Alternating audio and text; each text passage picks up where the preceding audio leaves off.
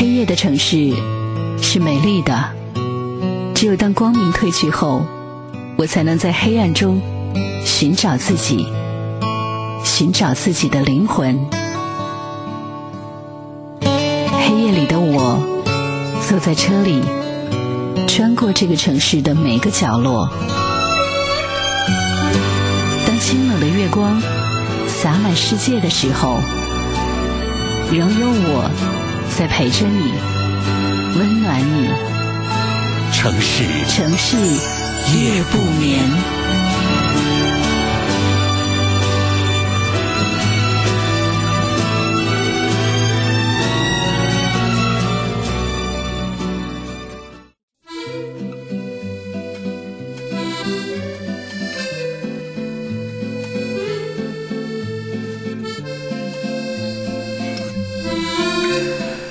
个人一眼就能够望到底，并不是因为他太简单不够深刻，而是因为他太简单太纯净。这样的简单和纯净让人敬仰。有的人云山雾罩，看起来很复杂，其实这种深度呢，并不是灵魂的深度，而是城府太深。这种复杂是险恶人性的交错，而不是曼妙智慧的叠加。输了并不意味着你比别人差，输了也并不意味着你永远不会成功。其实生活有一千个理由让你哭泣，你也要拿出一万个理由来笑对人生。不管风吹雨打，胜似闲庭信步。只有这样，才能够来保持一个平衡的心态，才能凭着自己破釜沉舟的斗志，风雨兼程，才能凭着。可上九天揽明月，可下五洋捉鳖的豪情，勇往直前。你还好吗？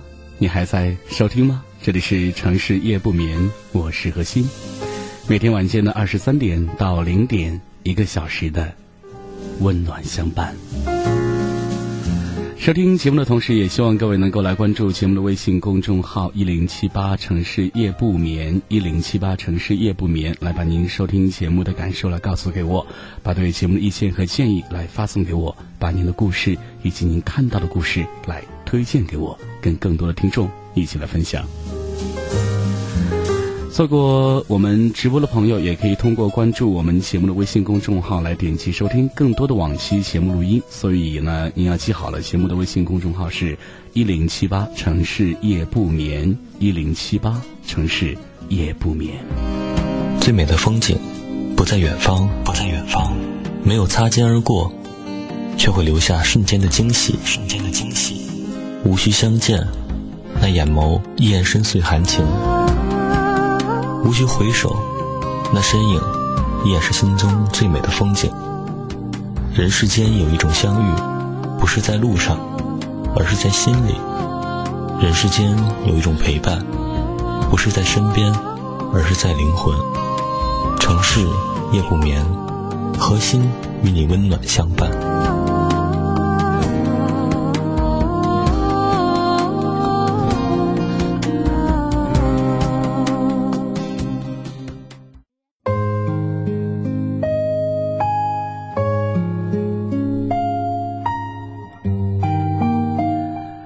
是我曾经共事的一个女孩，准确的说，我是这个销售团队的负责人。而在 M 之前呢，我从来没有见过话这么少却业绩这么好的销售。在普遍的印象当中，一名销售，尤其是一名女销售，一定是外形漂亮、舌灿莲花、左右逢源、八面玲珑。但是 M 不是，她的装扮温和得体，没有一丝侵略性。裸妆自然而精致，语速轻缓，语调平稳，看不出一点儿给予签单的迫切。可是，就是这样一个斯文的姑娘，却在整个团队当中取得了最突出的业绩。对于分配的指标，她总是说好的。即便我知道那儿有点重，对于偶尔实在完不成的任务，她只是轻声抱歉，拖后腿了，争取后面补上。而不是急切的辩解究竟什么原因导致的疏漏。所以，每当核算月度、年度指标，只要 M 表情坦然，我就会觉得心里有底。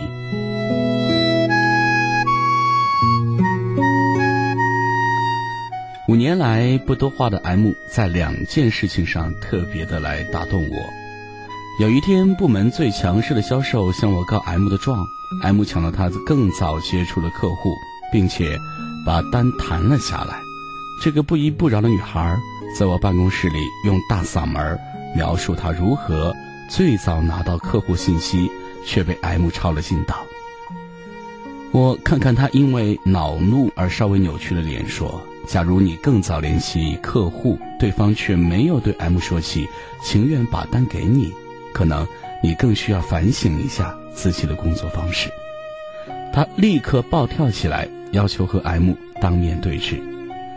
我请 M 到办公室，当着两人的面说了事情的原委，中间的叙述呢，若干次被强势姑娘所打断，并且补充。我说完之后，M 思索片刻。对强势姑娘说：“第一，客户从来没有跟我提起他接触过你。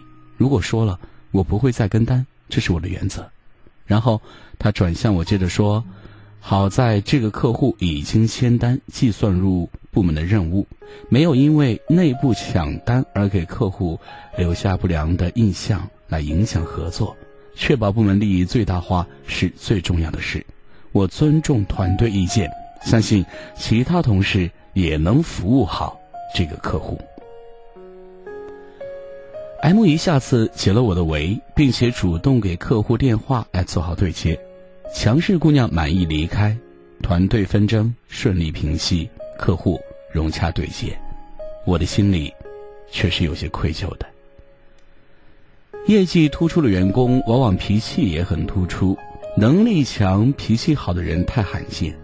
M 的顾大局让我印象深刻，后来主动补了几个客户给他，他既没有喜不自胜，也没有感天谢地，情绪平稳，工作努力。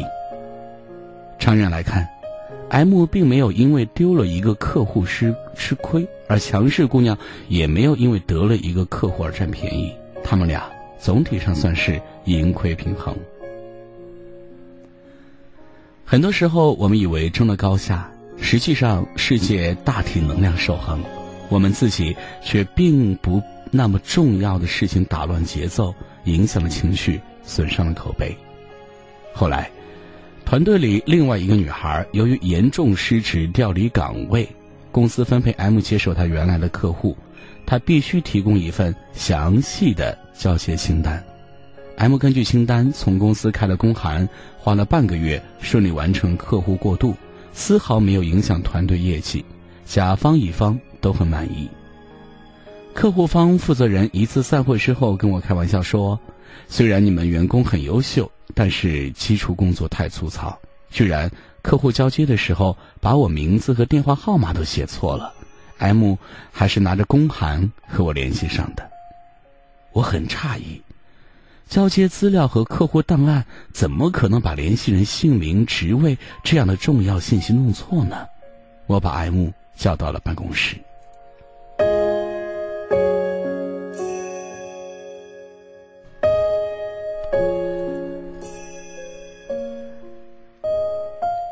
M 说：“交接资料里所有联系人姓名、电话、职位都是错的。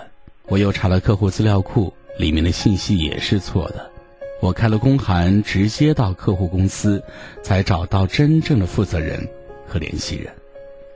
我立刻明白了是怎么一回事儿。M 的前任不仅交了一份错误的交接清单，甚至留给公司的客户档案都是错的。无论出于泄愤还是藏私，他都做了一件有损职业规范的傻事儿。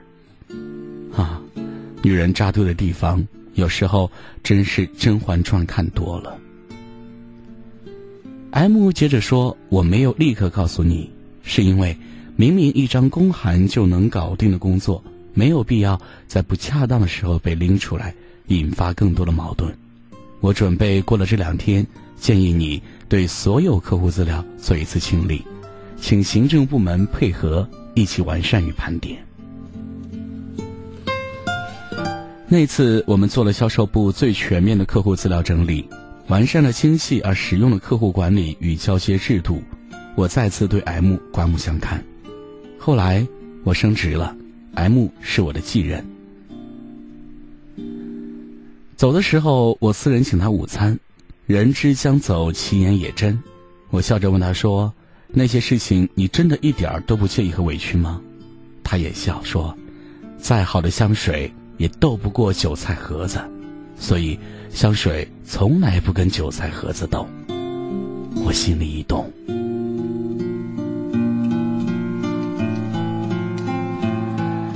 假如你仔细来观察周边，会发现对于不少家伙，议论别人的成功，仿佛自己已经成功；看到别人退步，比自己进步还要高兴。有多少人对你唱赞歌，就有多少人对你讲怪话。从理论上来说，真心欣赏你的人和期盼你摔个大马趴的人，从总量上来看是很难分出上下。无论是多么自持和自律的人，生活的轨道上都会留下一些遗憾和错谬。珍惜你的人会帮你修补，敌视你的人会给你放大。所以，把精力放在完善自己，而不是寻找别人的破绽，是一件有意义的多的事儿。我们的生活中总是既有香水又有韭菜盒子，正是因为再好的香水也斗不过韭菜盒子，所以香水从来不和韭菜盒子斗。韭菜盒子真正的劲敌是时间，时间久了味儿就散了，而又何必猛喷香水呢？高手过招，往往不是拼谁的功力更强，而是比谁的漏洞最少。日常生活。走得最远的人，未必做了多么惊天动地的大事，而是没有把精力浪费在那一些无关痛痒的小事，专注而快速的跑完自己的里程。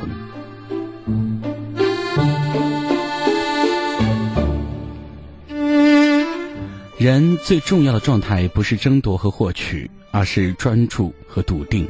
就像兰德那首著名的诗里说。我和谁都不争，和谁争我都不屑。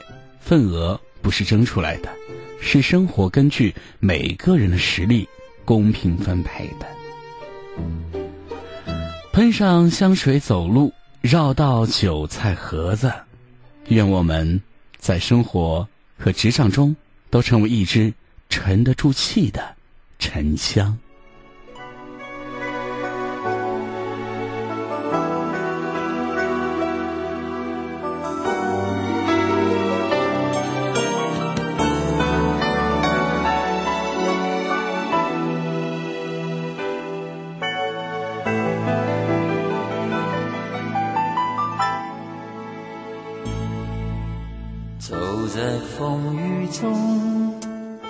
我不曾回头只想让自己习惯寂寞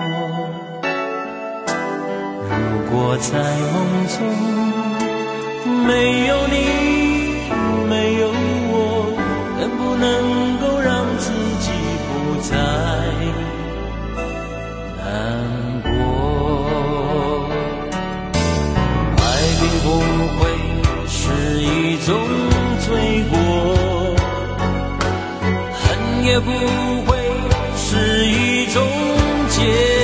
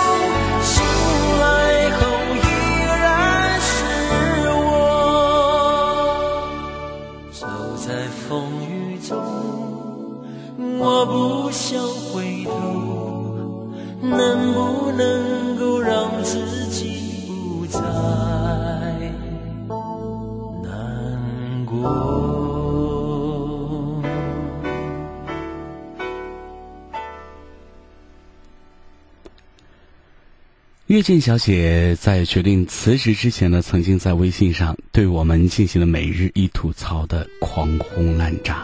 她说：“每天都要看老板脸色说话，没完没了的加班和出差，对着吹毛求疵的上司和同事，真是够够的了。真想像某某某一样，在家做自由职业者，每天轻轻松松的写个文案，做个翻译，时间又自由，又不耽误挣钱。人家那儿。”才叫生活呢。这抱怨来的太过频繁，以至于开始时候时常回应他的那些人都默默的失踪了。直到他终于发了大招，说：“告诉你们啊，我终于鼓起勇气辞职了，赶快表扬我一下。”蜂拥而来的鼓励换来他那频频发来那个大笑的表情。好，我终于要过上自己喜欢的生活了。我几乎。都能够脑补出他笑出八颗大白牙、神采飞扬的笑脸。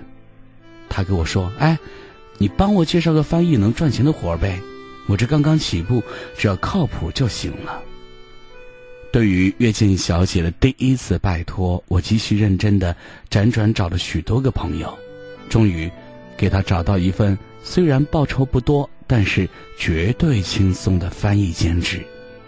她在那一头。连着发来好多个谢谢，开心的不得了。一想到马上就要新生了，真是太开心了。他仿佛从一个满身怨气的小白领，一下子进入了岁月静好的阶段。晒一晒自己种的花草，拍一拍自己画的涂鸦，或是镜子里练瑜伽的身影，每天一发自己的健身记录，还有在读的那一本。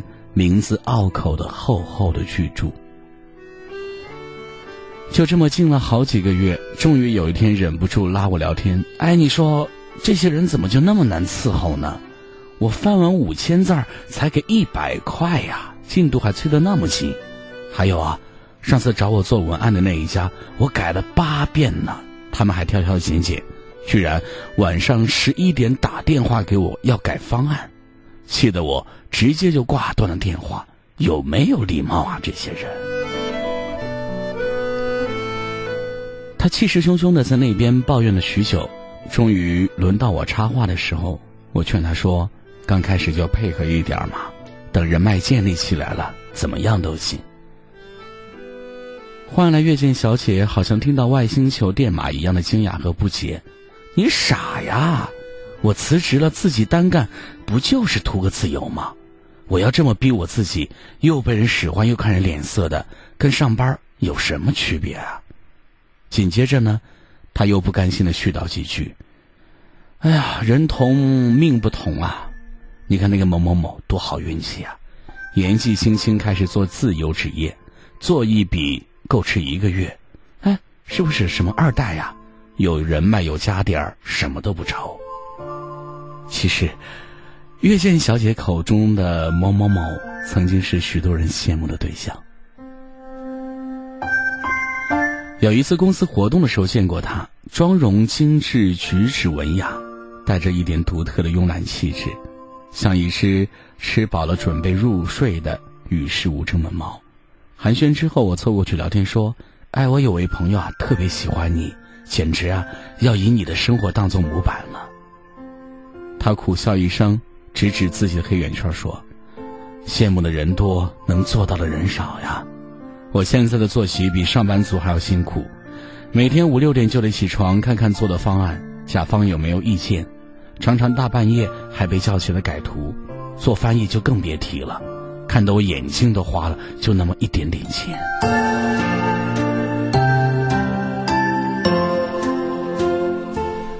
也许是看到我的表情太过吃惊和同情，他安慰似的拍拍我的肩说：“这都已经好多了。刚开始的时候啊，好多钱少事儿多、态度差的客户，我天天呢跟孙子一样的跟在人家后面追账，动辄被骂个狗血淋头，就为几百块钱。跟那时候比起来呀，现在真是好太多了。”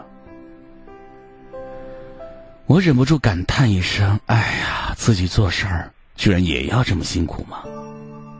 每一种自由都辛苦呀。”他笑容温柔，眼神坚定的说：“但是值得。”我想起自己刚刚毕业的时候，曾经特别崇拜一位高冷的前辈，他不拉帮结派的笼络同事，也从不花言巧语的奉承老板，从不刻意去争取什么。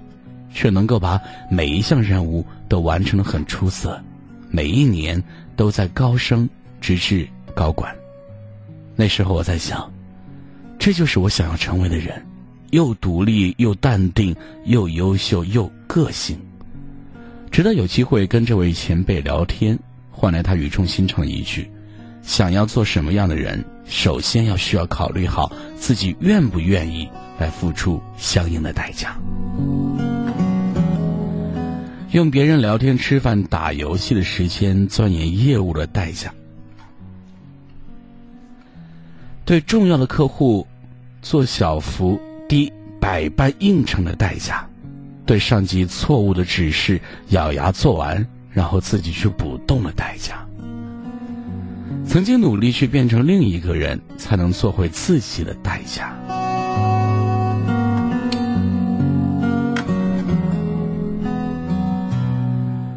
东野圭吾在那一本《彷徨之刃》当中，曾经有过这样一段话：下西洋棋的时候，一开始我们拥有全部的棋子，如果一直维持这样，就会平安无事。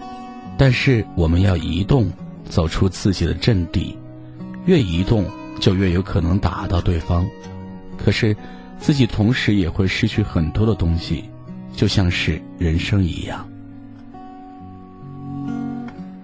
我们常常以为自己喜欢某一种生活，或是想要成为一个什么样的人，可是，这样的想法往往只停留在了解别人最光鲜亮丽的一面，羡慕他自由，羡慕他成功，羡慕他年纪轻轻就升了高管，羡慕他不动声色就自费出国，而他们背后不为人知的艰辛和努力，就是我们。尚未做好的觉悟，哪里有不会辛苦的自由？哪里有不曾妥协的成功呢？清楚自己想要什么，想做什么样的人还远远不够。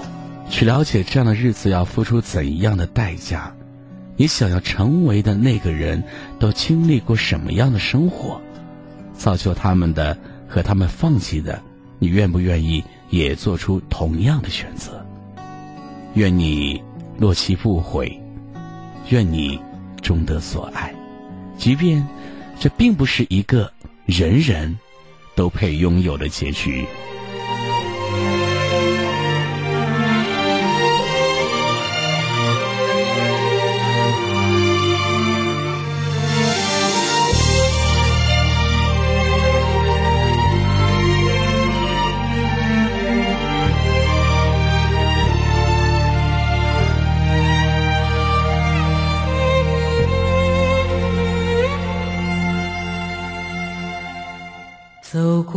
荒漠，走向草原，秋风吹过，不落叶。我是这样看待我们之间，跨越一切的相知相恋。你曾送我那朵玫瑰。却依然闪着露水。每当黄沙滚滚，睁不开眼，在我心里还涌着甘泉。短暂的是流转的季节，永远的是飞天的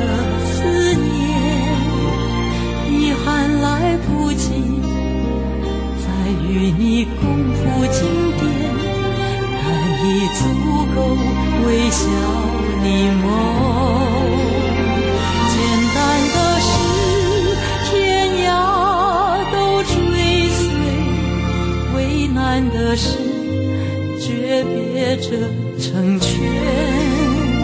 把你的梦想。种在我心田，最深刻的幸福是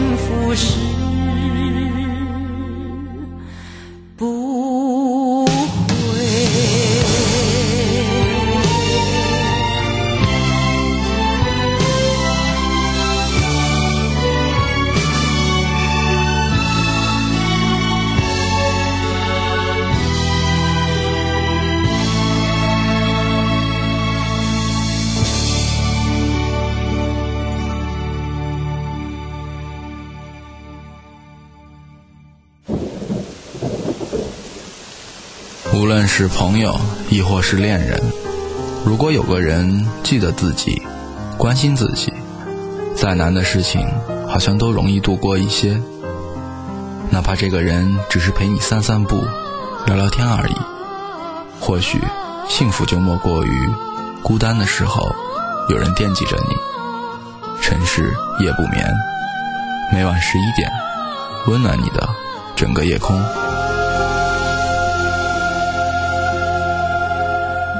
这里是城市夜不眠，欢迎各位继续的锁定收听中波七四七调频一零七点八陕西戏曲广播，我是何鑫。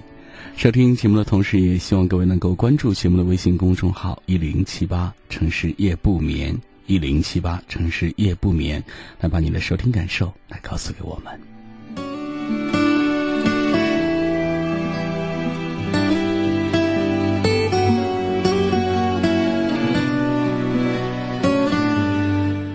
前段时间特别流行一句话，那就是“别人晒什么就是缺什么”，而这件事残酷的真相却是，我们觉得别人在晒什么，其实经常就是我们在缺什么。我刚工作那会儿呢，是每个月拿着四百块钱工资，每天最奢侈的事情就是早上买一份报纸，然后在办公室里给大家轮番传阅。那时候，仿佛他们读的不是报纸，而是我的施舍。结果偶然听到，同一个办公室小姑娘说自己每天早上的早餐是肯德基，哦，立刻就让我的世界崩塌了。这种崩塌事故立刻就转变成了自卑，自卑立刻进化成了鄙视，觉得不可能啊！每天早上吃肯德基，那他得多有钱呢？我吃不起，他吃得起，那我就觉得他在晒，他在显摆，他在吹牛，因为。他拥有我无法企及的生活，那不是晒是什么呢？后来才知道，人家是富二代啊，每天早上吃早餐是最稀松不过的事情，这对他来讲算是平常事一件吧。后来我在论坛上遇到一件类似的事情，一个人发帖子说自己本来要去买奔驰，结果路过保时捷瞄了一眼，就顺手买了一辆九幺幺。最招人恨的就莫过于“顺手”这两个字。我能顺手做的事情是什么呢？就是去菜市场买水果，顺手买了几头蒜。他竟然能顺手买一辆九幺幺，果不其然，帖子下面全是骂他吹牛的人。后来人家晒了一下家里的车，才知道九幺幺对他来说确实是顺手，因为人家的老爸是重庆力帆的董事长啊。因为自己没有，所以才会在意。试想一下。我也经常顺手买九幺幺，我绝对不会觉得他说这个话是晒，因为我没有这个能力，我没有这样的生活场景，我想象不出那是怎样一种随意，我就会认定这是晒。其实，人家顺手买一辆九幺幺，跟我顺手买几头蒜根本没什么太大的区别。iPhone 现在对有些人来说跟买头蒜也没区别，但是需要卖肾买 iPhone 的人来说就是显摆，何止是显摆了，简直就是晒肾。带着这个思路再去看看你的朋友圈。如果说你没有男朋友或女朋友，别人在朋友圈内发跟男朋友或女朋友吃饭的照片，那就是晒幸福。但是对人家来说，那是稀松平常的一件事儿，因为你缺少这种幸福，你就觉得对方是在晒幸福。如果自己没法子出门旅游，看到别人在发旅行的照片，那就是晒旅游。但对方其实不过就是想记录一下旅游的过程和体会。这对于你一天苦哈哈只能加班的人来说，当然是晒了。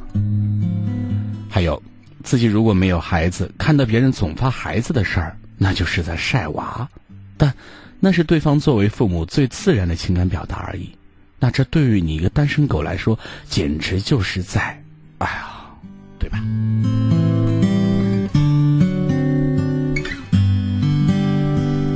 还有，如果自己没有美貌，看到别人发自拍就觉得那是狐狸精，啊！但是你有没有想过哈？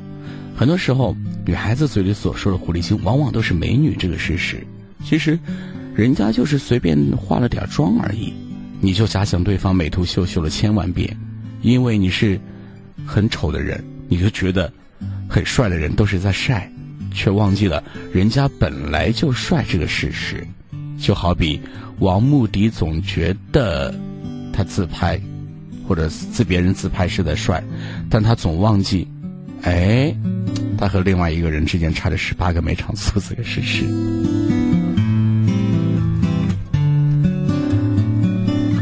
还有自己没有房子，看到别人家新房装修就觉得那是在显摆，但是人家仅仅就是想记录一下装修的过程而已。如果当我们想评价别人为晒的行为的时候呢，要懂得反思一下自己，是不是因为自己没有别人的条件才会觉得别人晒的？如果是，就要发愤图强，千万不要学阿 K 哟，自己意淫着别人的心理状态，然后呢，在别人的评论里委婉的留下一些刻薄的话。看到别人的生活能理解，反思自己的生活能自省，哪怕别人真的在晒。那我们也觉得也是稀松平常之事，这相信呢才是最高的境界。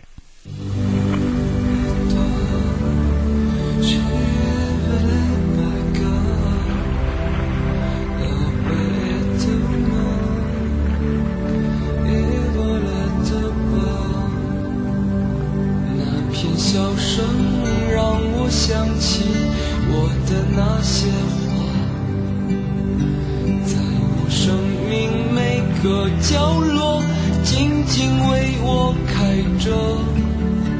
我曾以为我会永远守在他身旁，今天我们已经离去，在人海茫茫。他们都老了吧？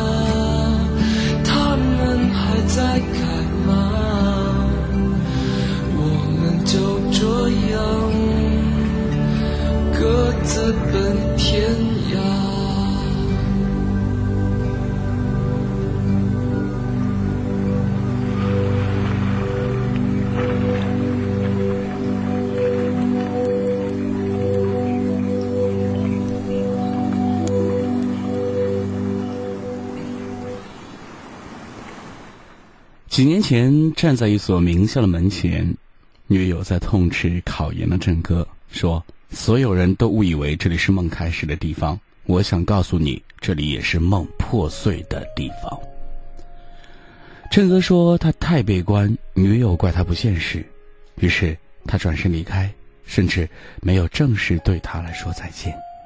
有很长一段时间，郑哥每天醒来睡和睡觉的时候，都会抱着他的照片。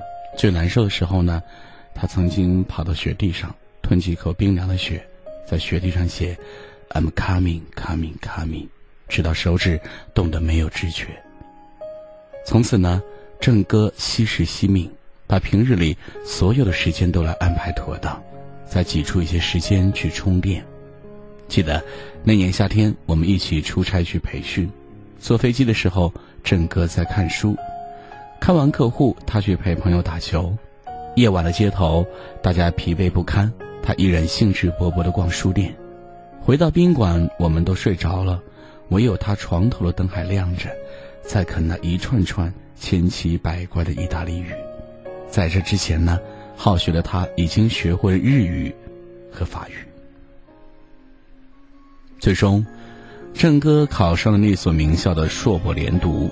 在庆祝的 party 上，郑哥依然低调，也依然对前女友念念不忘，误以为他在外面受伤了还会回来。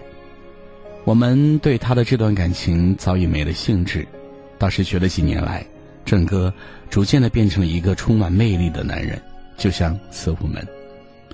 这几年里，他会每天凌晨四点半起床读书，坚持跑步。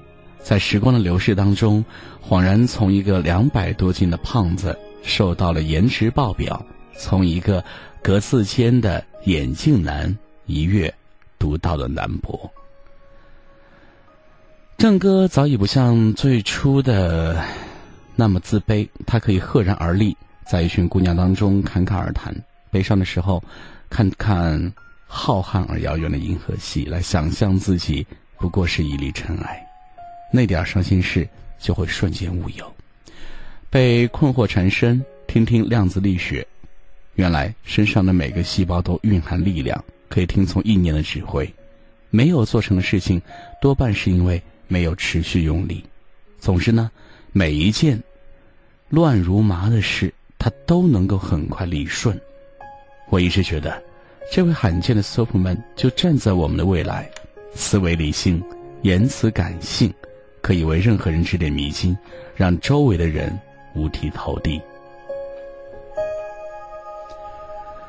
如此智商超群、博学多见的郑哥，最思念的却是雪地里挣扎的时光。毕竟，有些黑夜只能独自穿过，有些寒冷只能一个人懂得。郑哥常常说：“其实呢，人和人之间的时间是不等值的。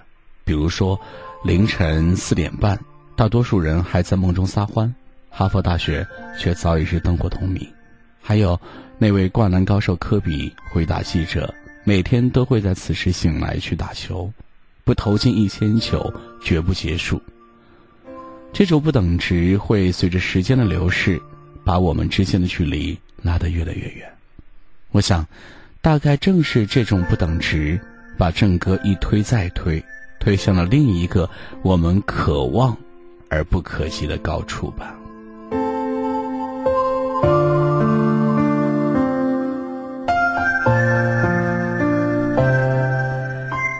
也曾看过一篇文章说，最好的休息不是睡觉，而是交换着去做其他的事情。其实呢，这就是努力的一种真实的写照。如果没有精神支撑，没有向上的心，怎么可能走得那么坚决，那么远呢？我们在崇拜师傅们对传奇的正歌充满敬意的时候，若回头看看从前，不难发现，他们曾经也不过是普通人，一步步走过来，成就了现在的自己。正是那些不等值的时间，让那些格外努力的人，在多年后看起来清晰盎然，世界更大，视野更广。因为努力就是最好的天赋，所以别太在意结果。学习的本身呢，就是意义。在这个过程当中，你已经得到了最好的馈赠。我一直在思考，除了时间的不等值，还有什么不等值会让我们变得如此不同呢？记得有一次培训归来，所有人都大喊解放，像是完成了一项艰难的考试。考过的都表示太幸运，没有考过的全抱怨题目太难。郑哥却在朋友圈感慨说：“课程结束了。”学习才刚刚开始，一段时间过去了，人生还要继续努力。郑哥的这几句话，让我突然觉得人与人的不同，起跑的优劣早已变得无关紧要，重点在于你是否是那一位终身都在努力奔跑的人，你是否已经意识到并且认同“越努力越幸运”这句真理。直到郑哥被公司公派到美国游学的时候，我们才恍然大悟到自己来和一个默默努力的人之间的差距。原来，岁月无声无息的溜走，除了可以带走一些人的无聊时光，还可以沉淀一个努力者的人生。听到众人的齐声祝贺，郑哥谦虚地说：“运气好而已。”旁人也许会认为他只是幸运的砸中了一颗金蛋。而一直待在他身边的我们却明白，郑哥曾经拼尽了所有，才在看起来毫不费力的笑声中，赢得了这个幸运。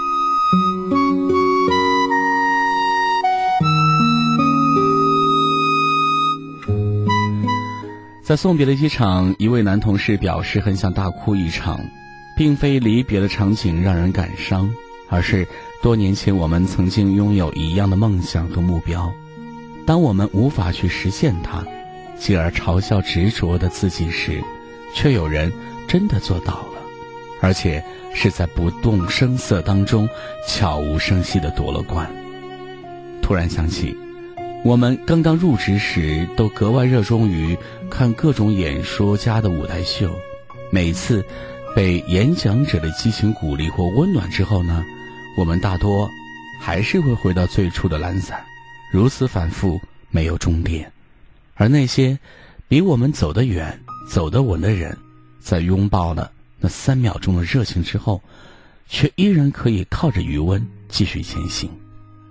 如今，我才明白，那余温来自不断前行者的内心，因为他们比任何人都明白，做好一件任何一件小事。都需要努力和耐心，更需要慢慢的来。他们比任何人都惜时惜命，所以才有资格享受拼命尽兴之后的人生礼遇。余下的时光，趁着岁月正好，带着内心热诚，朝心之所向往前走吧。相信世界不曾亏欠每一个努力的人，也会记得。每个人的梦想。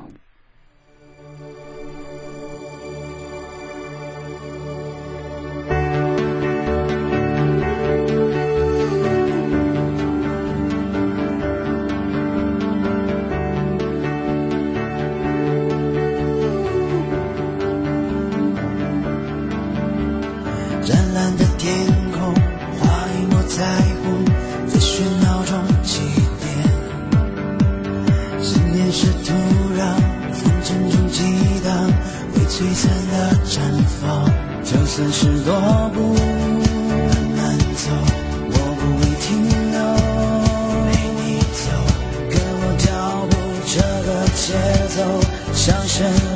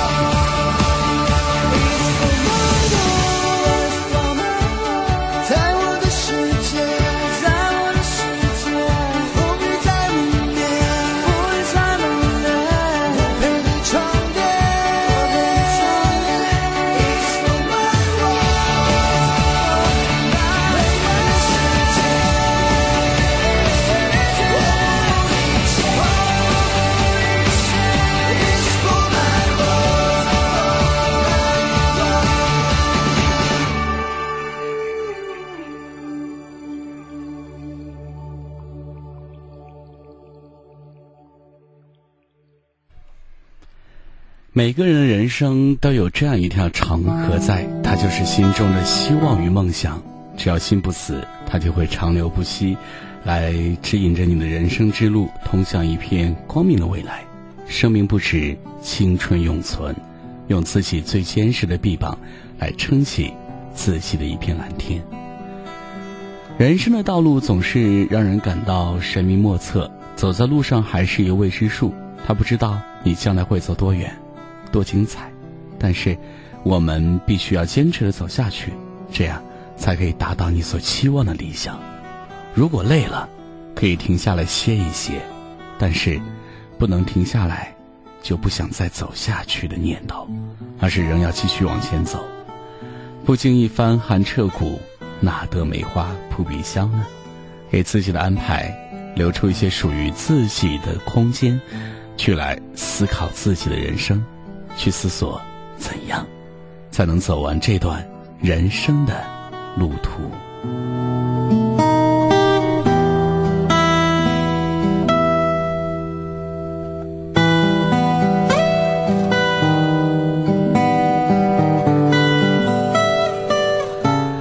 这里是城市夜不眠，我是贺鑫。今晚的节目到这里就快要结束了。节目最后再次提醒各位，收听节目的同时呢，可以来关注节目的微信公众号“一零七八城市夜不眠”，来关注节目的微信公众号“一零七八城市夜不眠”，来把你收听节目的感受和感想来发送给我。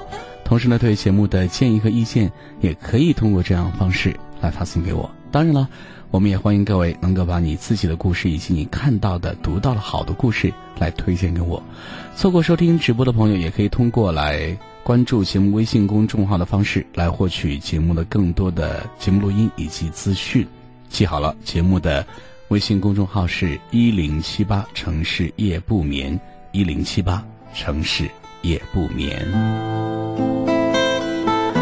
好了，朋友们，晚安。每当你感觉孤单，守望你的就是我这边的月亮；每当我感觉孤单，守望我的就是你那边的太阳。无论快乐、酸甜苦辣，我们一起来分享。城市夜不眠，欢迎关注节目微信公众号一零七八城市夜不眠，获取更多节目资讯。温柔的说晚安。就像在我身旁，当你感觉孤单，